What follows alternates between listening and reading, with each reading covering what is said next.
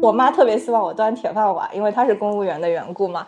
然后她就觉得说，你就应该找一份体体面面的那种工作。然后她说，我现在都羞于出去说你。比如说，我刚从那个公司离职，也还没有敢跟家里说嘛，就是还假装每天出去工作，你知道吗？真的是这个样子，就是那种忧郁男子回家的那种三十分钟在车里吸烟的那种，就每天早上都出去工作。啊，我觉得他其实是心里肯定是抵触的，但是他表面要装作开明的。然后先是先是言语说你这样不好，你这样很不稳定，你这个年纪了为什么要这样？谁同龄人像你一样？然后但是。但是我一般不会听他的。当然，我有的时候也会羡慕别的同学，就比如说是会有那种非常成功的同学，比如说他已经做到一定的财富自由，他也可以做他想要做的任何的事情。然后你有的时候也会有一点点焦虑，觉得说，哎，大家都混挺好。然后我也有朋友，比如说在字节跳动啊，在腾讯啊，在小红书啊，对吧？你肯定会有比较的嘛。嗯，比比后来会自己宽慰一下自己，嗯，但是反正我挺知道我自己现在要干什么的。然后就是一个每个阶段下一个地方，我想去哪儿，比如说未来我想。想走唐林，然后我还想跟朋友去看一看陕北的石窟，我就觉得啊很好啊，就我知道自己在干什么，就很 OK 啊。对。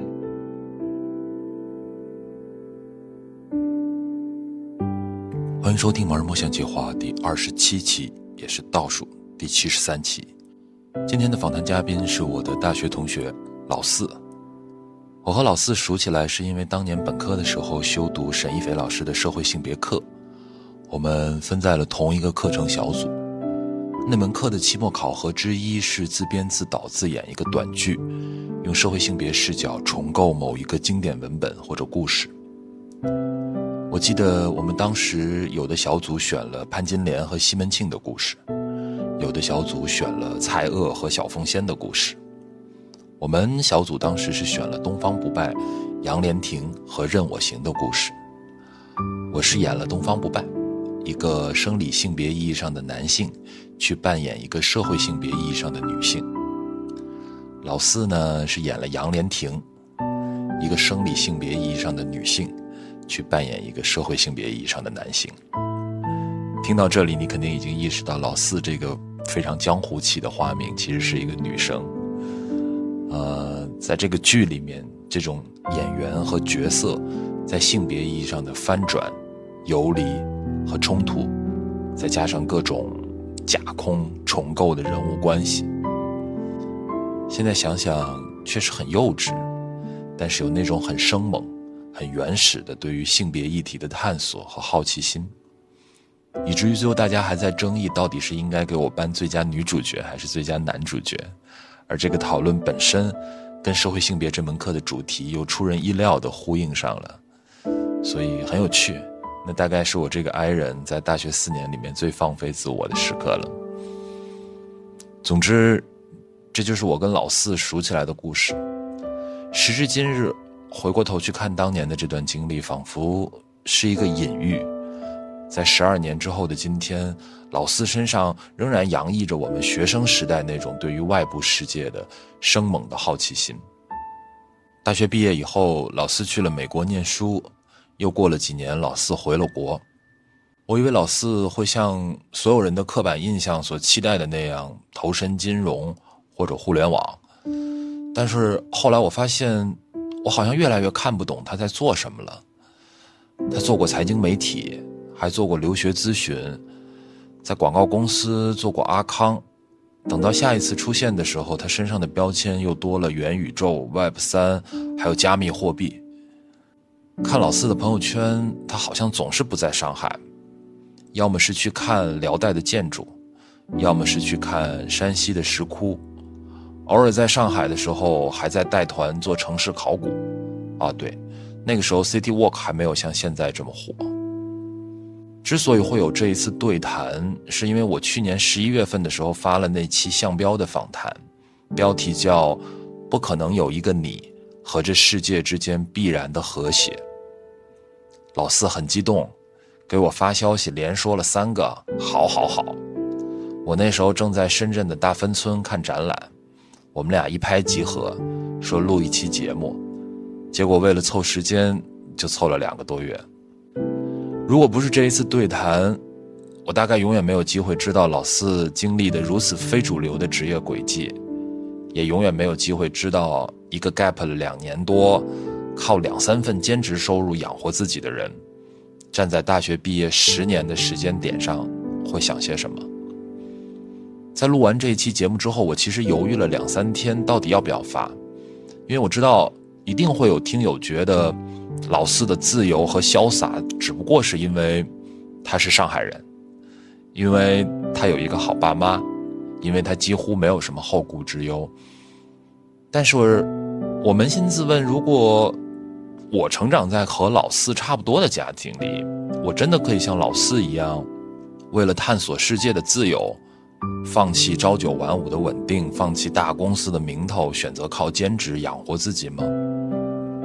我真的可以像老四一样，把自己的热爱付诸实践，即使时常感觉到自己与这世界的不和谐，依然坚持自己的想法吗？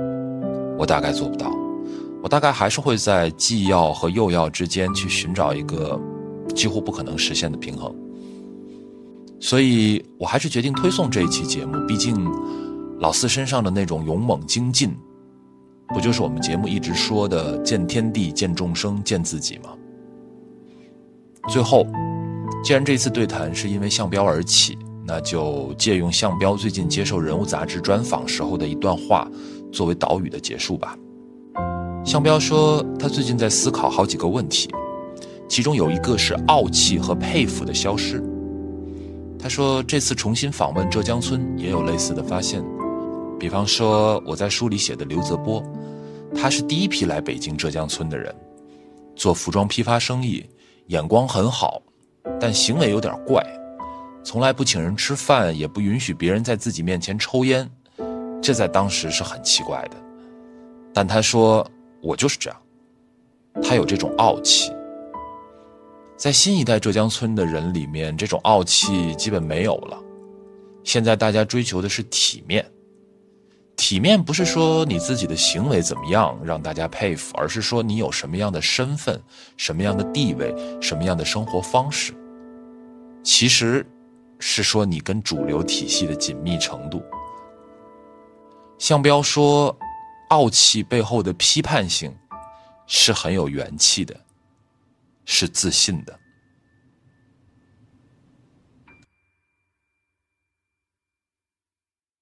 我我就按照我自己感兴趣的问题，我就我不想完全按照时间顺序啊，无所谓。对的，因为因为因为别的很多我的访谈嘉宾，我都会从他小学的时候开始问起。我操，从小学问到初中，问到高中。妈的，那谁会记得？我们就从哎，就从我们最后一次见面开始。那不就是毕业典礼吗？他妈能有什么花头啊？是吗？是毕业典礼吗？我们后面没有见过，你在说什么呢？我就是确认一下。所以你当时就是很早就决定说要出国哦，我倒不是很早决定要出国，是也是差不多在大三、大四，因为我大三不是去西澳大学交流嘛，那时候复旦不是有那个交流。西澳大学是什么大学？在 Perth 啊，就是那个 University of Western Australia（UWA），对对，也是八大之一。然后我但不是有特别多交流的项目嘛，是，所以当时我就申请了，然后最后是进了这个项目，然后去交流了小半年。其实就是一个学期，对。我问一个问题，不知当问不当问？啊，你问。我对澳洲也不是很了解，嗯。但是不是在大家的认知当中，这个学校有点太小众了一些？呃，有一点点。但它，但如果你是想要去澳洲读大学的话，基本都会知道它，因为澳洲有所谓的八大学校，然后它是属于那边的八大之一。然后西边的话，Perth 是一个很重要的矿业城市。就你没有，你没有担心过说这个学校听看起来太不学术了？不会，因为我爸爸知道这个学校，因为我爸爸是做铁矿石的，曾经他们有一个主要的采矿的那种原料的产地，他会了解，他就知道 Perth 这个城市。然后我当时升的时候，他也有帮我看，然后就说啊，这个地方我知道啊，这个学校也还可以啊，你可以升。对，所以你还记得在 Perth 那半年有什么特别印象深刻的事儿，或者说对你后来影响很大的事儿吗？啊，有，我在那边选了一门。我还蛮喜欢的课，就是应该中文就是什么中国当代现象的那个什么一个课程，因为必须要选选跟社会学相关的课程才能转学分，当时学校有规定，所以我就在那儿选了这门课。我操，当中学到了很多以前在国内不太知道的理论，比如说我是到大三等于我才知道，就是民族民族是那个差不多五七五九年创造出来的民族大运动，对对对对，然后包括还看了一些纪录片，比如说就关于河南艾滋啊，然后等等，然后包括也会那个老师会中文，然后会在 Facebook 上面去 share 一些外国人，比如说我当时就从他 Facebook 上面看到那种农村喜丧，就是喷啤酒、跳艳舞，就是很多我原先不知道的一些对于中国的一些有趣的现象，是从他那边看到，我觉得那个课印象比较深刻。其余的就是因为我们那个城市很无聊。Perth 是一个 downtown，可能只有就不超过五条街的一个地方，很小，很无聊。对，然后所以就是毕呃快结束的时候，就是有去北部旅行，就是它的北领地，整个的呃澳大利亚北领地带非常漂亮，就很原始，是红土地。然后有去看那个粉红湖 Pink Lake，然后那个然后那个学校，我们是在学校里报了个旅行社。然后那个旅行社的那个 tour guide，他就是开了一个小破车，然后后面搭了一个钩子，有一个铁皮车。那个铁皮车厢里面就是放你们所有人的行李。那个车，你的行李不是放在你的大客车上，是放在后面的铁皮车上。然后他带你去那个旅行，就很就很就想起来现在就挺 camping 的，带你生篝火，然后向导给你煮饭吃。然后带你住的都是那种像学校宿舍一样，可能就是因为我是在学校里面报的，然后当时还想打了个打了个折扣，挺划算的。但那个还挺好玩的，就是北领地还挺就挺本土化的，所以印象很深刻。天哪，就是都已经过去十二三年了，对啊，你居然还能记得这么清楚啊！我对于旅行的东西都记得挺清楚的，对啊。哦，所以算是从那个时候，你觉得就还是得出国。哦，这倒也不是，主要是我是一个对于未来特别不算有特别方向或者职业规划的人。然后我爸就说啊，那毕业了我们还是得出个国的，可能是因为他身边差不多的人的孩子也都出国或者怎样的。然后他就说，嗯，那你也出个国吧。然后当时我想的是，嗯，我也不太想上班，不如出个国吧。然后就出了，对。所以你父母是做什么工作的？我母亲是公务员嘛，嗯哼，嗯，然后我爸爸是那个民营企业里面差不多当到一个分公司的 CEO 的 level。哇哦！哦，对你不知道是吗？好，我们我们总算现在认识了。对对，他他主要我爸爸是工程师，他原本最初是呃钢厂的工人，然后是自学，然后去考夜大学。上海以前有夜大学的，我知道夜大。对对，读完了之后，然后就去考那种高级工程师，嗯，然后去那种德企做，其实就克虏伯。对，克虏伯做做不锈钢的，然后慢慢做，慢慢做，但他一直都是做工程师啊和那个铁矿石，然后最后是去管理整一个铁矿资源的一个公司。哇，好励志啊！哦，对对对，蛮励志的，蛮励志的。丢脸了我，我爸真的是从愣堂里走出来的老板。哦，所以就这么稀里糊涂的就决定出国了。对的，你说的很确切。是。所以那个时候出国，我觉得那个时候好像也确实，大家也都觉得是一个挺。顺理成章的，对，而且我觉得我们班其实也挺多，因为我寝室差不多三分之一吧。对我寝室，我们寝室我和那个呃 Tiffany 嘛，然后隔壁寝室也有。对于我们那一层楼，我们那个单元的三个寝室，每个寝室都有人出国，其实频率还蛮高。所以你当时对于出国去哪儿有选择吗？有，就比如说选城市的时候，我有选择，我还是想去大城市。然后我纯粹是抱着大城市比较繁华、比较热闹的心态去的，我也没有。因为我你刚刚你也知道，我大学里不是很学术的那一派，没有不会去挑所谓的什么成学习要很好的那一种，对我也不配，我的选择很有限，只能在大城市里找。所以你最后就去了纽约。嗯，对，纽大。对，我很好奇啊，因为我也聊了好几个曾经在纽约学习、工作、生活的我们的同学们。嗯，你喜欢纽约吗？喜欢。你喜欢纽约的点是什么？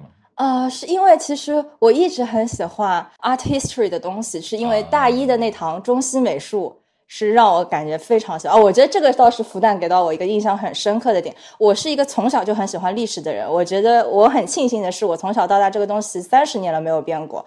然后大一的时候上了张勇老师那个中西美术，呃，当时我又觉得艺术史这个东西太他妈有趣了，然后我就想一直学那个东西，我觉得很快乐，上那堂课每想天天上。然后，所以就是到纽约，我很喜欢，是因为它那里有很很多很棒的博物馆，而且我们学校是可以免费去 MoMA 的。然后，而且那时候的大都会也不要钱。然后，包括就还有很多很小众的，比如说什么 Rubin 啊，然后它是那个喜马拉雅佛教艺术的。然后，包括古根海姆就不说。然后，包括还有那个修道院，就是大都会的一个分院。然后，大都会后面还有那个 Matt Brunner 一个现代的，就是有很多这种。玩的东西，然后其实它也很适合 city walk，然后以至于我其实在呃差不多呃前两年，哎，我记记不得疫情前一年，我又回了一次纽约去跟朋友玩，然后我去报名参加了那边的 city walk，然后就去参加了几条，比如说有东区的，然后有那个布鲁克林的，然后我还去了一个是纽约北部的那个，就 Malcolm X 那个大街，就是。就是接近 Harlem 那个地方的一个 City Walk，是一个黑妈妈在那儿给他给你讲他们那些呃 local 的一些文化，local 的店，这里以前有哪个就是黑人明星的那种 R&B 的歌手是在这家店里唱歌的，然后什么什么，然后我就觉得这个 city 很有趣，其实跟上海很像，就是会有很多故事在那些街道的背后，就我觉得这就是历史，反正我就从小就喜欢听故事、听历史，对对啊，怎么了？哦，一下把我镇住了。OK。所以你在你在纽大念的是什么？纽大念的垃圾专业呀，TESOL 呀，什么 Teaching English as Second Language。然后当时想的是，哎，反正就是就是当老师这种呃职业不错，因为它会有假期，有假期你就可以出去玩啊什么。但是你又很讨厌小朋友，然后 我就写了成人教育，反正就随便读。那你其实是完全没有想过将来要干嘛这件事儿啊？没有呀。哦。就无所谓，我觉得我好像很早就觉得说工作只是用来赚钱的，所以你是做什么赚钱无所谓。我比较短视，没有想过如果你职业发展的好，可以对吧？缩短你的职业寿命。当时没有这个 idea。然后呢？啊，然后什么？然后就是从纽大毕业之后呢？哦，纽大毕业之后，我在一个地产公司做了一阵子的 marketing。然后当时不就是因为美国有那个工作签证的问题吧，公司帮我申请了，但是没抽到。然后其实你就是没有合法身份，所以当时还苟延残喘了一会儿，就是又找了一份工作，主要是给《华尔街见闻》做那个 financial report，然后一天出四篇文章，比如说前三篇可能是那种 breaking news，或者每天有什么突发的事情你报道一下，或者是挑一个你感兴趣的比较重要的话题，然后那个有点像拼接怪，就比如说你去 BBG 啊，然后去什么雅虎或者是 Zero Hedge 上面去看文章，当天有什么很重要的一些东西，你就去。自己去写一篇，然后就跟编辑说好，然后就是有每天我有一篇固定的就是四点的收盘文，然后就是把呃股票啊、大宗啊，然后还有一些别的一些可能异动啊什么的，就是做一个 wrap up 这样的文章。然后但是因为那个公司很小，它是在上海的嘛，然后它在上海不小，但它在美国没有根据地，所以它也不能帮你申请签证，所以后来我就回来了。哎，所以财经啊、金融啊这些的兴趣算是。算是你一直都感兴趣的？不是，是确确实是因为是帮那个《华尔街见闻》写报道，那时候写着写着就感兴趣了，而且在那个时候就是会，你你被迫每天要去看一看股市，看一看这种东西，你就多多少少感兴趣了。所以你回国是什么时候？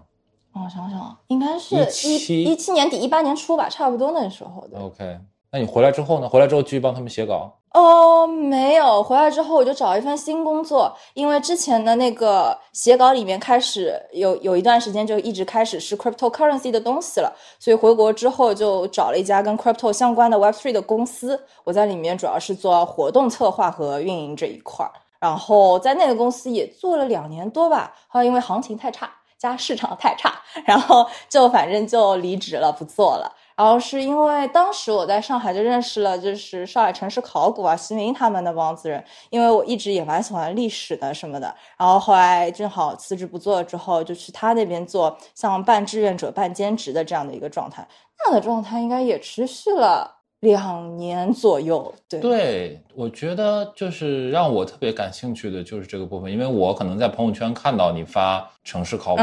也不只是城市了，你就是你去看那些什么辽代的建筑，那些也是因为哦，那个那个是个人的爱好，就是我们嗯，上海城市考古主要的是发掘城市背后的那种偏 city walk 的那种，但其实可以做很多，比如说现在有后来发展到有做广州啊，也有去日本长期有做啊等等。但比如说喜欢看那种古建筑辽构啊什么的，就是我从小就比较喜欢这一块儿。我从小就喜欢看博物馆和看这种出去玩这种，然后看着看着，但我觉得好像主要的一个 trigger 是在一八年，就是之前有说我喜欢那个那个艺术史嘛。那其实前期我以前无聊还考过 MoMA 那种，它有那个 online 的，在那个 Coursera 上，《时代的眼泪》真的时代的眼泪，我天呐。哎，我还在 Coursera 上无聊考过两张 MoMA 的证，一个就是什么当代艺术赏析，然后还有一个是当代摄影赏析那种课。然后这其实以前可能因为因为在纽约那边看的比较多的都是这些东西嘛，就会比较喜欢 modern art，可能一九五零以后的东西我会更加喜欢。然后但是就是因为一八年就回国以后跟朋友们又重聚了嘛，朋友就说要不要自驾，然后自驾的我们就去了山西，然后印象可深了，就随便在百度上搜山西有什么屌的东西，我们去看一看。然后就基本上是从大同云冈石窟，然后又去太原的什么晋祠双塔寺等等之类的，然后是再坐了个高铁到那个临汾，然后看了广胜寺，然后水神庙。嗯，然后最后是到了晋南，然后就去看了一下永乐宫，然后到永乐宫开始就正好是那天开始下雪了，然后永乐宫不是一个元代的大建筑，然后当中它那个壁画嘛，然后全部是元代画的那个就是道教的朝元图，然后当时我就觉得那个很高，那个壁画贼高，就跟我们现在这个房间差不多，应该是有我稍微记不出清楚数据了，应该可能是四米多高，也有可能更高，可能我说的不对，四米还是八米，数字差有点大，然后我当时就觉得很漂亮，很震撼。然后我就觉得说，原来有这种好东西，所以后来回来之后就开始感兴趣这种古建筑相关了，一直就比较喜欢看，就会慢慢的把一些板块给补掉。我不知道，因为可能我觉得很多人或者说我们的同学们、我们的同龄人们到了这个年纪，大家都会遇到的一个问题，就是发现说自己好像没有什么兴趣爱好。啊，真的，啊 真的，就是说，除了工作之外，好像如果你突然空出一个周末来，或者突然有了三天或者五天这样的一个时间，好像也不知道要怎么去安排，怎么度过一个高质量的闲暇。嗯，那不行，我就是一个靠闲暇时间定义自己的人。对，我就觉得我对我我挺羡慕你，觉得很厉害。这样吧，因为我基本上没有一个周末在上海，我会尽量做到这一点。对的，我们在约这个时间的时候就非常的困难。哎，所以我问问啊，嗯，所以就是那你做这些，不管是城市考古也好，还是这些古代建筑的这些，是相当于你是带团呢，还是相当于你也是一个半志愿者？哦，上海城市考古的那些在上海的 City Walk，等于是会做呃。其实我是领一部分工资，当时有领一部分那种几千块钱的每个月，然后帮我缴一缴社保的这种，所以你可以把它看作一份固定的。呃，兼职。但比如说你刚刚说到什么看古建筑啊，出去自驾啊，无论是你看到我去随手看青铜器啊，还是什么山西那些，那些就是个人行为，个人旅行。哦，还有探墓，对不对？我记得。啊，对，那个都是自己去啊，你就自己做一做功课，想一想自己下一下一个地方想去哪里，列一列。因为我会跟我的朋友们列一个 Google Sheet，有的时候，然后就说他去过的地方，他给打几颗星，然后我去过的地方，然后标一标星，然后互通有无。然后看看大家盘一盘时间，明年想去哪儿，然后列一下是不是有一些可以一起去啊？因为大家包车比较便宜，对。所以我其实很好奇啊，因为你这中间相当于就 gap 了两年，对，某种程度上对对是是，可能按照大家一般的认知当中啊，给你缴社保的这份工作也是玩嘛，啊是的。你你你有担心过或者焦虑过吗？焦虑过。焦虑了一段时间，但是我就想拼命想办法赚钱，用钱来掩盖这个焦虑。我我觉得，对我有两个问题想问，一个是说你是什么时候开始会有这种焦虑的感觉的？嗯，让我思考一下，这种焦虑其实我都。不是我自己给我自己，好像是家里人给的。比如说我刚从那个公司离职，也还没有敢跟家里说嘛，然后就是还假装每天出去工作，你知道吧？真的是这个样子，就是那种忧郁男子回家的那种三十分钟在车里吸烟的那种，就每天早上都出去工作。但那是是因为城市考古确实有一个就是 co work space 那种，OK，叫 we work 那边嘛，嗯。他就去工作啊，然后会有一些活干的，然后自己接单啊，我还帮人搞过留学啊，然后就帮人搞过留学，什么都搞。然后后期是找到了一个稳定的广告公司的兼职，帮他们主要是做 account 那一块的东西。然后所以就是你的收入就稳定了嘛。然后后来我爸妈也发现了，然后我就跟他们说，反正我就不爱正经工作，然后说反正那赚钱，反正也每个月也有固定的有赚，然后工资也还 OK 嘛。啊，我说也不用为此烦恼，然后就还好了。我爸其实，在某种程度上是，啊，我觉得他其实是心里肯定是抵触的，但是他表面要装作开明的。然后先是先是言语说你这样不好，你这样很不稳定，这个年纪了为什么要这样？谁同龄人 像你一样？然后但是但是我一般不会听他的。然后到后期他也就不管你了。后期因为我父爸其实长期在外面工作比较多，因为他是管那种铁矿的嘛，那你就是要在矿山矿区那边做工作的，所以他其实经常在外面。包括他现在退休了，他也爱在外面，就是。他就很热爱工作的吧，嗯，就可能我那就不太一样，对，对啊，我觉得就是从他的经历就很好理解啊，他可能就是这样一步一步，然后实现了一个非常 dramatical 的一个事业上的成就，还好还好，哦，就这对你来说会是一个问题吗？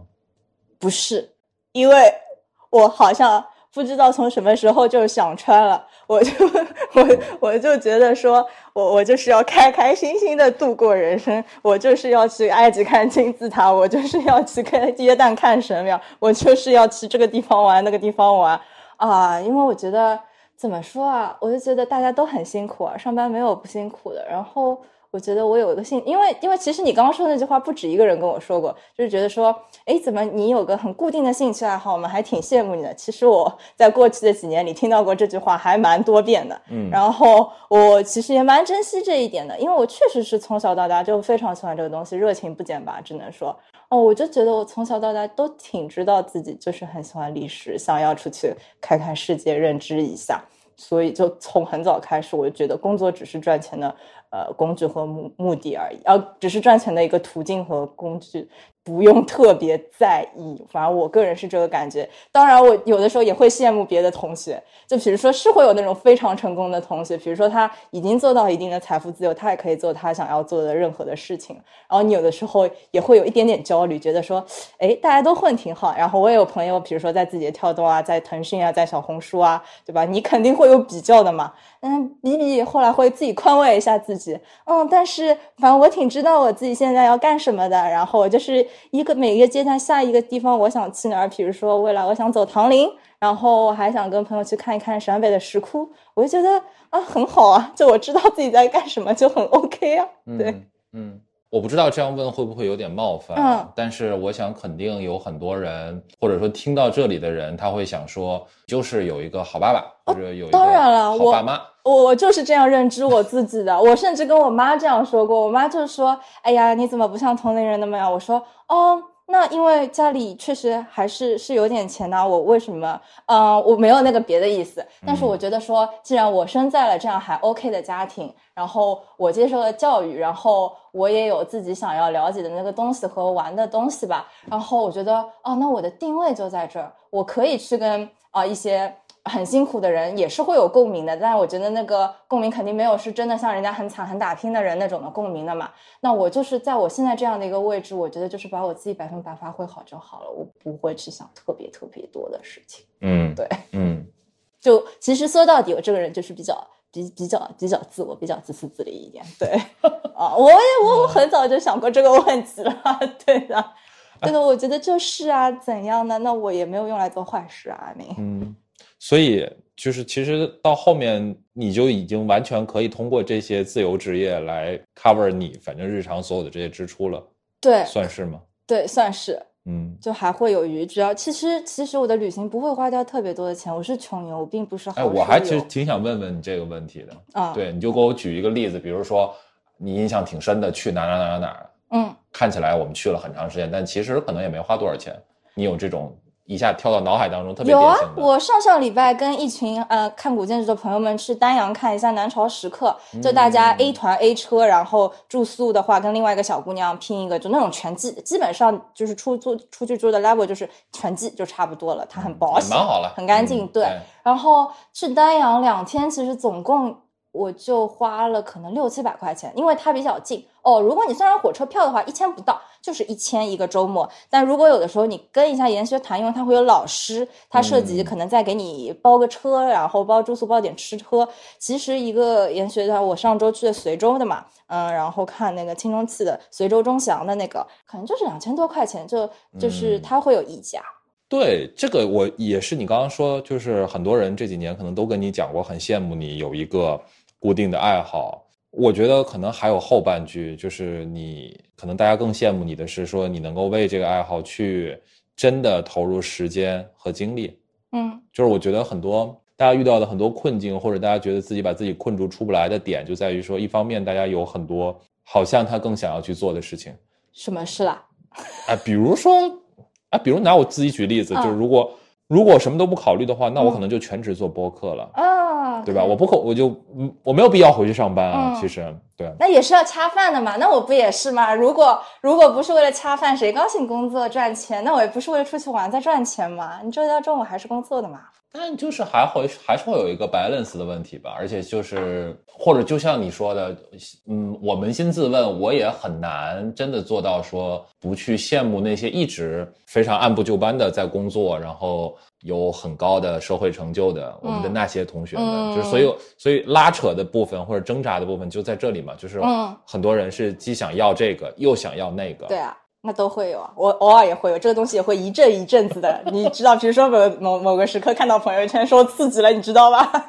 那很正常的，不然就是神仙了。我帮你讲，那那所以说回来，那怎么就又又开始工作了？那照理来说，你都已经可以收支平衡了，那就应该继续这个状态下去，不就好了吗？啊，是是是是是这个状态啊！我现在就是一边工作，然后就是正常的工作，然后周末出去玩呀。然后主要是因为最最主要的是因为疫情的疫情的时候，不是出了个随心飞吗？那个时候我还没有，太适合我还没有在，我还没有去到那个呃 crypto 的公司，呃 Web Three 那家公司做嘛。那时候是在那个广告公司做兼职，然后那广告公司你就是一个礼拜去两到三天，那个是灵活的，所以我是那段时间用随心飞去了很多地方。问个问题啊，嗯所以你在二十岁的时候，对于自己三十岁的时候这个状态有有有设想过吗完？全没有。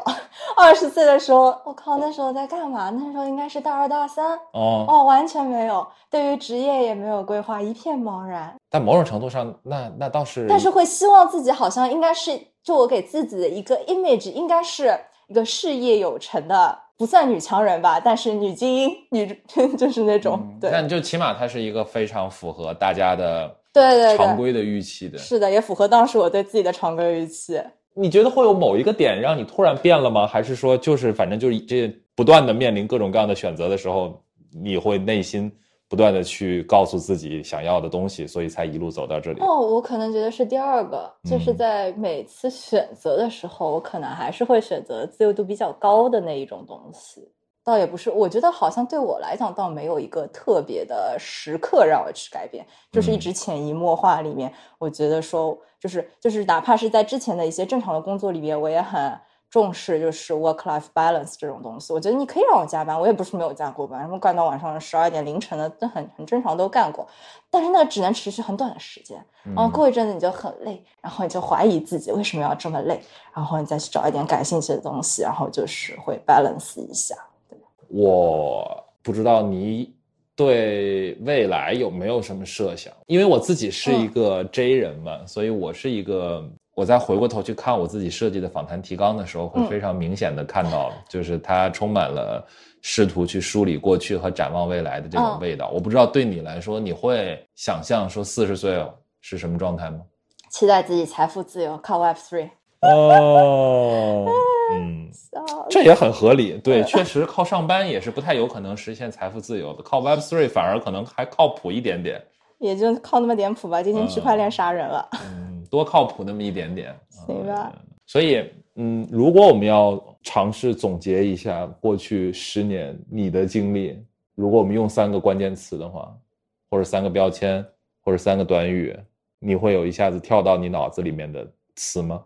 呃，目标不清晰，呃，还算富裕，呃，还有什么？兴趣一直不变吧，我觉得可能这是我三个标签。对，还算富裕，哎，我我不能错过这个，笑死，我不知道还算中产，sorry。不是，我不知道可不可以这样问，就是、啊呃，在你中间做过的这么这么多段工作经历的过程当中，有哪一段是特别你觉得嗯，确实这一段挣了不少钱？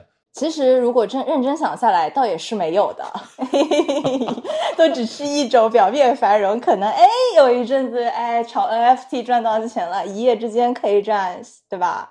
还还还可以的。比如说，这种几万或者小十万这种啊，那但是那也不多的嘛，因为我不是那种很很赌狗的人。但是基本上你会在后面因为自己的无知全部亏回去，但你永远记得你赚到了，然后你就感觉自己挺富裕的。哦，我真的觉得很难想象哎，就是说，因为我们上一次见面就是 十年前，就是，哎呀，我真的觉得，嗯，十年前你要我去想说，就十年之后我们两个，一个是做了五年 IT 的一个人，然后另外一个人是不知道怎么的就过了十年了，然后就。NFT 大玩家没有没有没有没有没有，你真正的大玩家都是很屌的，我们这种都是垃圾，讲真是垃圾。哎，就我真的觉得挺神奇的，因为我也不是没有动过，说哎，好像金融那个行业里面更赚钱，对吧？离钱近的行业更赚钱，离钱近的公司更赚钱，我要不要去试一试？但是我发现说，虽然我了解了一些相关信息，然后我可能也规律的去呃看一些东西，但我好像就是。提不起兴趣来，你倒是好像不太一样，就是你接触了一个东西之后，你好像都还挺容易。因为我妈妈，我我爸爸妈妈得都炒股，我爸以前还跟人传了个小的那种私募，是吗？嗯，那倒没有到私募的级别，那不配的。那私募什么，我就吧？就是我爸爸和他的朋友们，比如说每个人出一点钱，呃，之前做的还可以，然后这两年实在不行，然后就不做了嘛。然后我妈妈是一直有炒股，虽然她也炒的不咋地，但是我感觉这个确实好像是上海人的基因。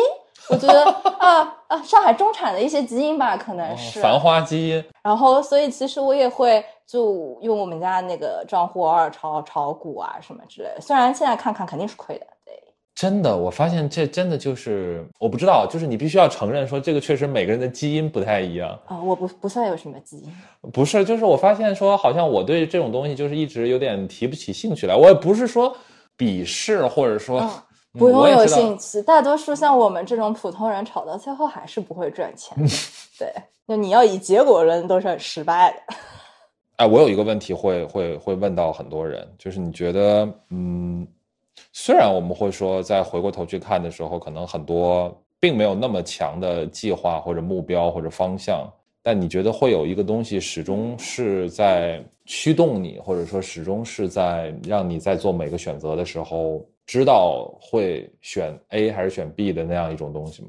啊，有呀，我基本上就是像我刚刚说的，我秉承着这个工作就是用来赚钱的，所以如果是在工作的时候，我就一是看薪资，然后其次是看自由度。然后我觉得我的人生目标差不多就是啊，有个还可以的工作，然后赚钱，然后去。把自己想要去的每一个地方慢慢的去掉。那如果说你在一个正统的、正规的公司框架里面啊不太行或者怎么样，那你就去找别的可以挣钱的方式嘛。我就觉得我无所谓，他是是你是要一个朝九晚五的工作，还是你是去做一些别的事情。哪怕就像我之前说，那我如果我需要挣钱，那我就去帮人家做留学嘛。我帮那个人做到巴黎高商，好不好？我做的可认真了。对啊，你只要我就是我不拘泥于形式，对。对，我觉得这点挺重要的。对，然后所以这也是我爸爸老说我，他说你很短视。啊，对呀，因为你跟他就完全是相反的嘛。是。他就是选择一个 track，一直在这个 track 上面。其实就是刚才说的很多挣扎，或者说觉得两难的部分，就是因为既想要这个，又想要那个。嗯。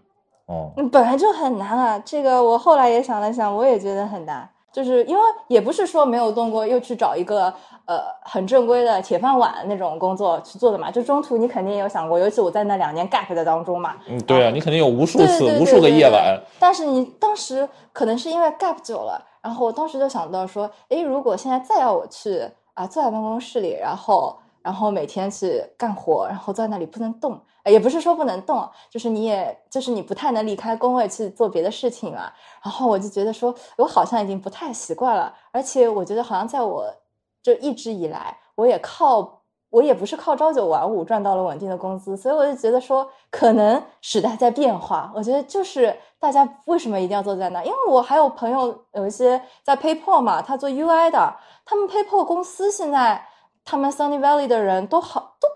百分之八九十都不去上班啦，他就在家里画画图就可以啦。我觉得这是爱人福音啊！就你本来就就能做完，的无所谓，坐在那儿就是你要是想去你就去嘛，然后你不去你就不去嘛，你活干完了不就好了？我的宗旨都是就是活干完了，拿人钱财与人消灾。虽然我很羡慕你，但我知道我也成为不了你。我操，别这样！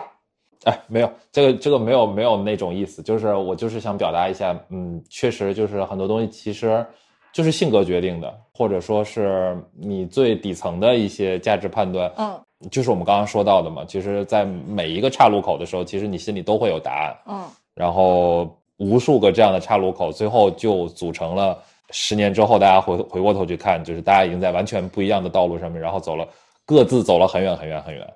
好，再聊再聊三个问题，啊，再聊三个问题。这三个问题就是通常我就是都会问到大家每个人都会问的。呃，第一个问题，你你觉得会有一种所谓的美德是被高估的吗？就是大家都觉得这可能是一种好的品质，或者说大家都觉得这是一种应该被鼓励的品质，但是在你看来，其实它可能是被高估了的。啊，会啊啊，说出来会不会被打？我我我就是觉得我妈认同的那种，要在一个我妈特别希望我端铁饭碗，因为她是公务员的缘故嘛。然后她就觉得说，你就应该找一份体体面面的那种工作。然后他说，我现在都羞于出去说你，然后人家问起我来，你都在家里干活。我说，可是他们工资也没有我干的高啊。我说，他们为什么要看不起我呢？我说，那我还能做自己喜欢的事情，还有固定的兴趣爱好，又不吃喝嫖赌。我说，我我不是挺好的吗？我觉得那种就是所谓的。哎，我很好奇，你妈妈要怎么跟别人介绍你呢？我不知道她怎么介绍我。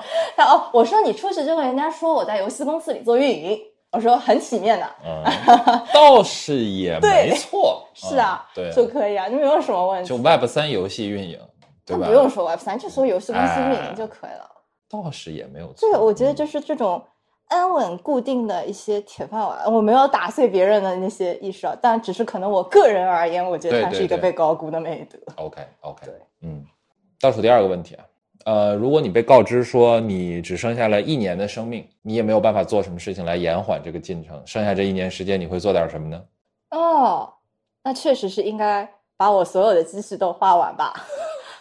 哦，那不然呢？I mean，可以带着爸爸妈妈一起旅游啊！哎，这点我倒是确实很少。我觉得，呃，毕业了之后，我就是很少跟爸妈一起旅行。